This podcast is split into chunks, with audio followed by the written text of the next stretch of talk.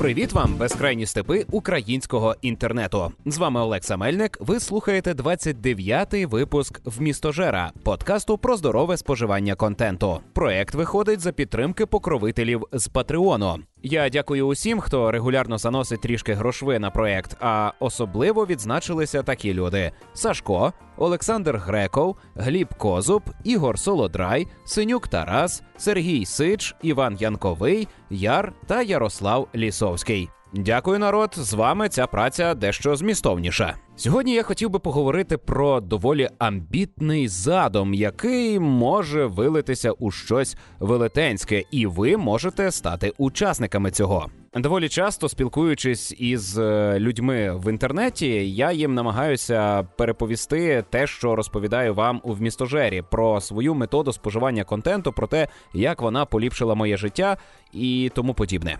Але я зустрічаюся зі спротивом. Люди висловлюють невіру. Вони проти того, що я їм пропоную. Вони наголошують, що споживання контенту це всього лише відпочинок, і його не можна ні планувати, ні передбачати, ні якось закладати бюджет. Ну це руйнує саму атмосферу відпочинку. Як же ж можна відпочивати за планом? Як же ж можна розраховувати час на відеоігри чи на кіно? Та просто собі захотів і пішов, подивився. Захотів, пішов, погрався. Не захотів, не пішов. А, Не маєш грошей, не відпочиваєш. Маєш гроші, ідеш тратиш і гуляєш собі, як тобі подобається. І до противників вмістожерства, яке я намагаюся проповідувати, ніяк не доходить, що е, те, що вони описують, це звичайний етап розвитку споживача контенту. І всі ми через це проходили, і всі ми бачили недоліки е, неконтрольованого, необдуманого, непоміркованого споживання контенту. І зрештою, ми дійшли до того, аби виробити певну систему, щоб запобігти споживанню нездалого контенту, щоб заощадити грошей і завжди мати достатньо часу, аби не страждати, що я не встигаю подивитися всі цікаві серіали. Я почав міркувати, а звідки взагалі беруться в масах е, різні обмеження, як людям вдалося вигадати способи стримування так, щоб е, натовп не розумів, що їх стримують, але разом з тим погоджувався із певними обмеженнями. І перше, що спало мені на думку, це сакралізація певних дій. Ну, вдумайтеся, е, буквально кожна релігія пропонує певні обмеження е, в сексі, обмеження в харчуванні, обмеження в поведінці. Якісь речі взагалі табуюються, якісь е, забороняються під страхом невимовних страждань після смерті в якомусь світі вогню тощо. І я подумав: якщо е, звичайна математика, якщо прості розрахунки, результати моїх спостережень до людей не доходять, то чому би не зробити сакральними оці теми, які я висвітлюю у вмістожері? Чому би не по не перетворити вмістожерство на вмістожеріанство, створити релігію, на чолі якої було би споживання контенту? Га? Що ви про це думаєте? У такому разі, що було би богом нашої з вами релігії споживання контенту? Гадаю, що це певний творчий геній, який живе в ідеосфері, тобто в певній царині, де існують усі ідеї, звідки люди буцімто їх черпають, е, і оцей дух творення він і був би нашим богом. А промовляв би до нас цей Бог через творців. І кожен, абсолютно кожна людина, що вважає себе вмістожирянином, може бути як просто вірянином, що сповідує цю релігію, так і проповідником. Бо для проповідування потрібно всього лише створювати власний контент. Обряди наші відбувалися би через споживання нового контенту за певною методою, обмеження чи то пости. Е- пости в значенні християнському. Ну, ви розумієте, та там їж менше, або оце не їж, а їж оце. От ми би влаштовували собі, скажімо, е, до квітня, там з е, лютого по квітень я не дивлюся мелодрами. Або з квітня по червень я не граюся у жорстокі ігри. А потім я собі дозволяю. Ну ну бо в мене піст, я мушу стримуватися. Праведниками у нашій релігії були би люди, що споживають виключно ліцензійний контент. Хоча цього недостатньо. Треба не лише е, платити за контент, а й споживати правильно. А правильне споживання контенту це таке споживання, яке призводить до розвитку вашої особистості. Ну а розвиток вашої особистості призводить, звісно, до розвитку ваших умов, до поліпшення вашого життя. Думаю, у вмістожирянстві ми би не стали вигадувати е, життя після смерті, тому що ми вважаємо, що людина живе лише раз, вмерла і не стало. Е, тому ми будемо сповідувати рай на землі. І досягти його можна буде тільки через правильне споживання контенту, через закладання у вашу свідомість правильних думок, правильних емоцій, правильних спостережень тощо. Ну це не я вигадав, це ще в зороастризмі було. І оцей рай на землі, він же просвітлення, е, був би непоганою метою для е, стримування. Це пояснювалося би, чому ти не можеш безладно гратися у всі відеоігри, які вийшли у цьому сезоні. Просто тому, що так ти не досягнеш просвітлення, так ти не пізнаєш рай на землі. Га? Ще важко уявити собі релігію без фінансування з боку вірян. Ну з цим вже все просто, тому що ви можете заносити ваші пожертви просто таки на мою сторіночку на Патреоні. А в майбутньому, якщо е, релігія в містожирянство буде розвиватися і з'являтимуться нові е, касові відділення, чи то пак е, церкви, е, то ви будете обирати ту, яка ближче до вас, і е, того проповідника, священика, який е, краще пояснюватиме чи пояснюватиме про контент так, як пасує саме вам, тому що ну мої смаки можуть розбігатися з вашими смаками, і мої поради по споживанню контенту не пасують. Але ви собі уявіть службу Божу там раз на тиждень. Е, у випадку з подкастом в місто Жер, е, от він виходить приблизно раз на тиждень. Раз на тиждень приходить е, проповідник. Зараз я є, але є й інші, будуть, сподіваюся, і розказує люди там дотримуйтеся правил, дотримуйтеся заповідей, обмежуйте ваше споживання, думайте, що ви берете собі до голови, формуйте позитивне бачення світу. І ось вам домашнє завдання до наступного тижня. Спожийте цей контент, цей контент і оцей контент. Ну це ж чудово. А головне, що е, в цьому підході вірянам не потрібно думати. Ну як і в інших релігіях, вам треба тільки прийняти на віру те, що є, е, пере... повірити в те, що воно добре, і не треба нічого пояснювати, як там влаштований мозок, як працює ваша психологія, е, як ви вивільняєте час. Не треба задумуватися, просто приймаєте це як догмати, дотримуєтеся їх і отримуєте винагороду. Ну і не забувайте, звісно, платити, тому що ну як же ж е, духовність і без грошових вливань. Думаю, що вмістожирянство не не заперечувало би ніякі інші релігії, не забороняло би людям бути е, одночасно з, з вмістожирянством і атеїстом, і християнином. Е, ви можете вільно сповідувати будь-що окрім вмістожирянства, е, чи інтегрувати вмістожирянство у іншу релігію, в інший світогляд. Е, думаю, що це можна було би поєднати, синтезувати з цього щось би цікаве вийшло, тому що вмістожирянство це надбудова, яка допомагає вам е, бути тією людиною, якою ви є, але кращою, продуктивнішою, позитивнішою.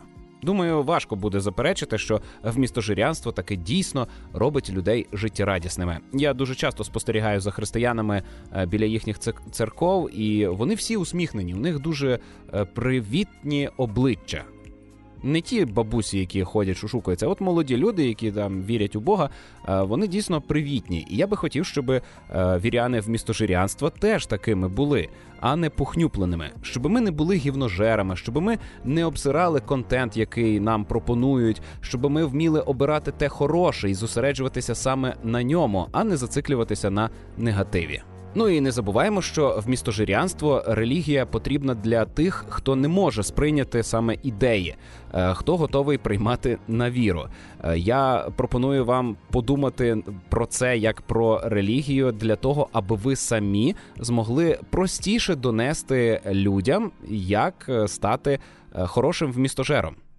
Ну, так як хорошим християнином, а це хорошим вмістожером. Тобто беремо всю цю методологію, сакралізуємо її, робимо її догматичною е, і пускаємо в народ.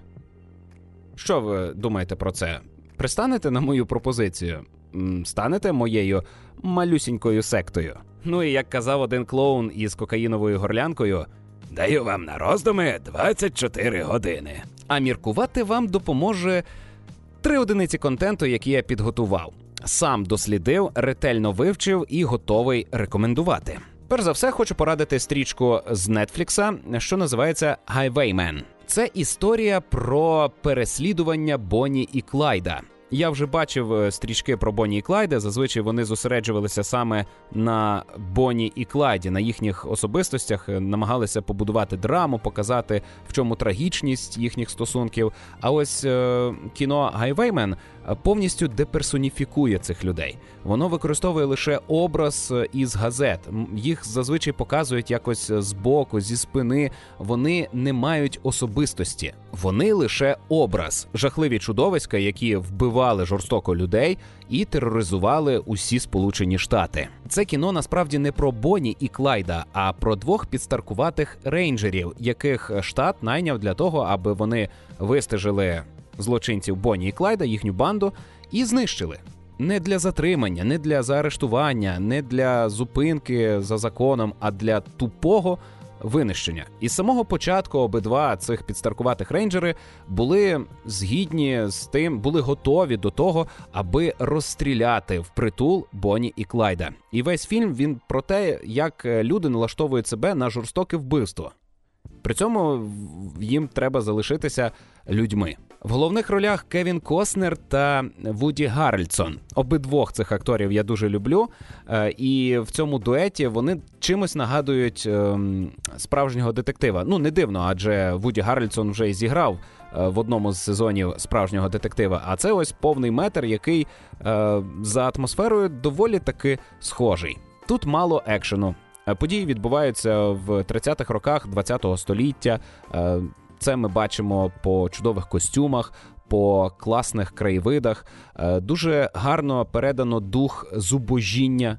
Який панував на той час у Сполучених Штатах. Е, Штати лише пережили е, велику депресію 33-го року.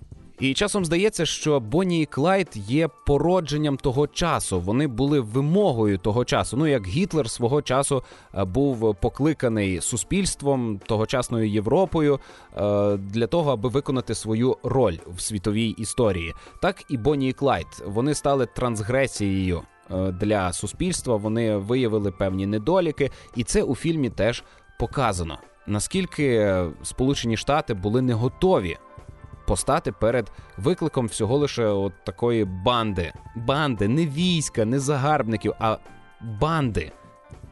В якій не було багато людей. Словом, зверніть увагу на стрічку Highwayman. Я певен, вона вам сподобається, але не чекайте великого драйву, не чекайте е, сильних яскравих емоцій. Це стрічка про подумати. Вона повільна, е, вона е, нікуди не поспішає і десь так само повільно і закінчується. Друге, що маю порадити, це перший том коміксу Гелбой, великий здобуток української видавничої справи. Е, дякуємо за це видавництво Вовкулака, е, очолюваному Ярославом Мішеновим. Він у мене був в одному з випусків подкасту. Ми говорили про Гелбоя. Е, я нарешті прочитав. Купив уже давно, довго стояло на полиці. Так, вибач, Ярославе, але нарешті я можу про це поговорити. Я не отримав від Гелбоя якихось е, суперкрутих ідей. Це книжка не про е, філософію, як е, там у Ніла Геймана Сендмен, наприклад.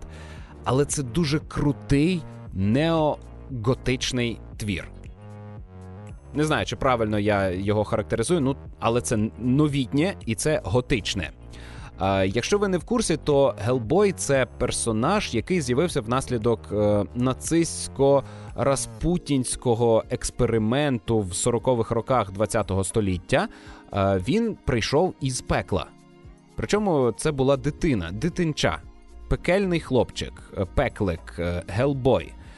він був покликаний для знищення людства, для того, аби встановити панування нового бога. Але Гелбой увесь час противиться своєму покликанню, своїй природі, і сам для себе він обрав місію.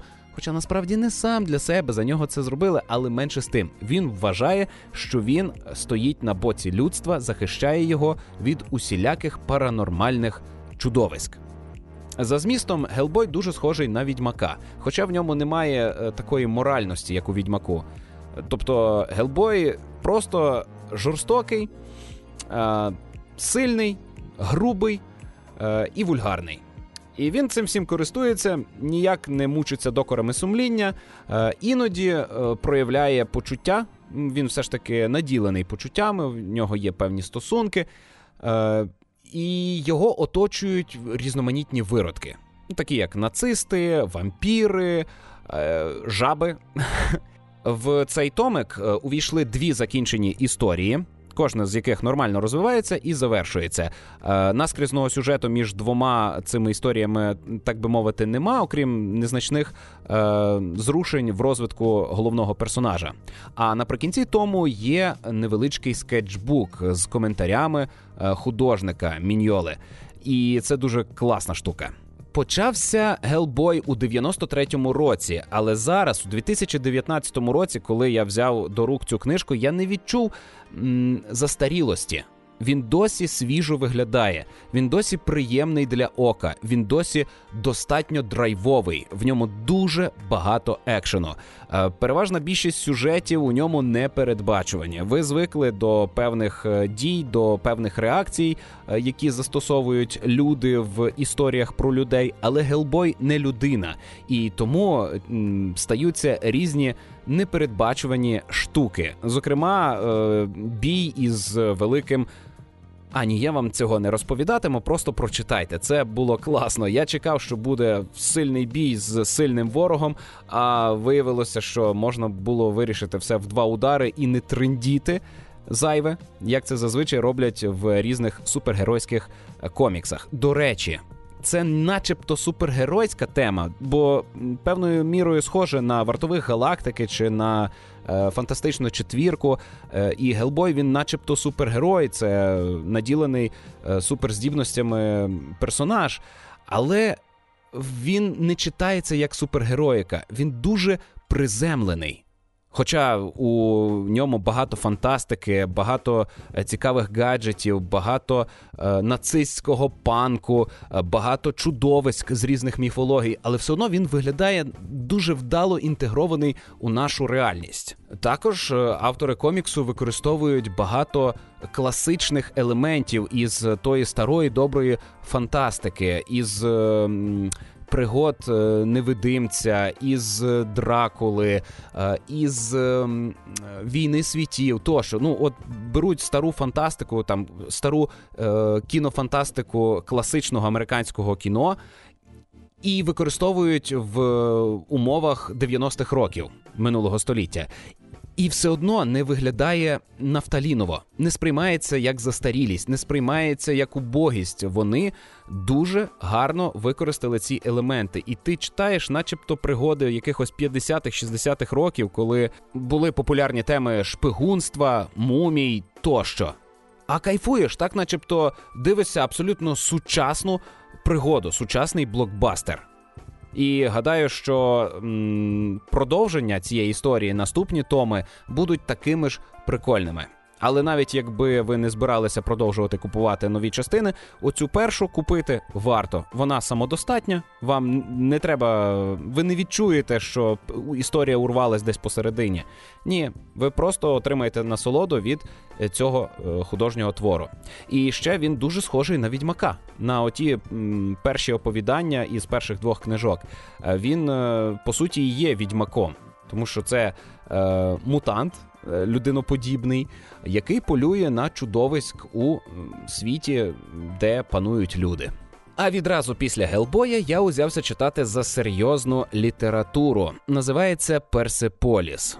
Авторка коміксу Маржан Сатрапі, і це автобіографія. Головна героїня е, ще в дитинстві в 79-му році стала свідком революції в своїй країні. Тоді скидали шаха, намагалися е, за допомогою ідей комунізму е, встановити владу народу. Після цього в країні владу захопили ісламісти. Почалася війна з сусідньою державою, було бомбардування, були загибелі. Дитина з десятилітнього віку пережила дуже багато жахливих подій. Перша половина книжки розповідає буквально про два роки її життя, е, про те, як вона дитячими очима дивилася на жертв катування, на розстрілювання людей на вулицях, які приходили на мирні демонстрації. Тощо це дуже важкий і неприємний твір, який тим не менше розповідає про речі, які відбуваються і сьогодні, в тому числі і в Україні. І е, розуміти, що переживають люди, дуже важливо для того, аби е, нам з вами якось запобігати цим жахам, е, а для того, аби нам розуміти, що переживають люди в окупованих тимчасово територіях, е, яких е, страждань вони зазнають, і як потерпають діти зараз від цих проблем. Я би порівняв Персеполіс навіть із е, Маусом, який розповідав про е, жахи е, концтабору нацистського.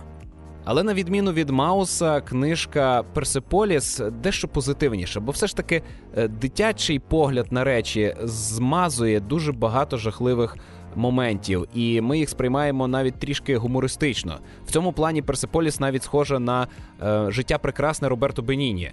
Це розкішний фільм, комедія про життя у антисемітському концтаборі нацистському. А ще читаючи Персеполіс, я постійно відчуваю якусь образу за людство, тому що я не розумію, звідки стільки жорстокості, чому люди не можуть просто жити собі в радість, чому вони не можуть отримувати е, насолоду від власного життя. Навіщо ми стільки зусиль, стільки часу, стільки протоколів, законів, е, релігійних догм вкладаємо в те, аби знущатися із собі подібних? Навіщо існують усі ці е, таємні табори, де людей мордують? Навіщо існують страти? Навіщо існують війни? Я не розумію. І читаючи Персиполіс, я ще більше втрачаю зв'язок із людством. Я не хочу бути представником такого виду. Я не хочу бути людиною, бо бути людиною, е, судячи з цієї книжки, означає бути жахливим, жорстоким чудовиськом, яке не може жити в злагоді із собою, а тому починає мордувати собі подібних. Ну, якось так. Чув, що були скарги на якість е, видання книжки Персеполіс, і ну я би поскаржився тільки на те, що це доволі велика книжка, але в неї напівм'яка палітурка. Вона виглядає, начебто, як тверда, але насправді вона дуже еластична, і книжка в руках згинається навіть під власною вагою. Але папір обраний приємний, читається вона нормально, контрастно. Переклад чудовий, але книжка не є там сильно мудрувата, бо майже весь час е, бесіда ведеться мовою дитини. Дуже проста бесіда, дуже короткі фрази, короткі реакції на все, що відбувалося із цією дівчинкою, доки вона е, дорослішала в умовах тих жахливих змін в її країні. Мене дуже зачепило те, як е, сталася невеличка відлига у країні Маржан. І вона разом з іншими дітьми гралася в школі у катів і закатованих. Тому що довкола них дорослі постійно обговорювали те, що одні там сиділи десь в тюрмі і їм е, виривали нігті, е, інших просто вбили, і діти відтворювали дорослу дійсність у своїх іграх. І вона це запам'ятала, що вони гралися в мордування. Вони один над одним знущалися, тому що так роблять дорослі, напевно, так робити правильно, і вони це повторювали. Ця книжка допомагає нам трохи задуматися, а який приклад ми показуємо нашим дітям чи сусідським дітям. Ви не думайте, що якщо у вас немає дітей, то ви не виховуєте дітей. Ви виховуєте чужих дітей, тому що на вас дивляться купа пар очей спостерігають за вами, і з того, як ви поводитеся, поводяться й інші люди. Думайте про це. Ми відповідальні за все людство. кожен із нас повинен трошечки докладати праці для того, аби всім іншим жилося добре. Бо інакше я не розумію, для чого жити, якщо не для того, аби поліпшити життя своє і е, інших людей. Словом, зверніть увагу на книжку Персеполіс. Вона е, має 350 сторінок коміксового формату е, і коштує дуже смішні гроші, як для ринку коміксів взагалі. А читається дуже насичено. Там надзвичайно багато історій. Розумію, що можливо я трошечки посадив вам настрою, тому на прощання запущу невеличкий трек, е, ліричний, е, життєрадісний, позитивний, який, мабуть, привнесе в ваше життя трішки більше драйву. І зараз, йдучи по вулиці, ви заведетеся, роздрочитеся і чогось там в житті своєму досягнете. А з вами був Олекса Мельник. Ви слухали 29-й випуск в місто Жера. Па-па!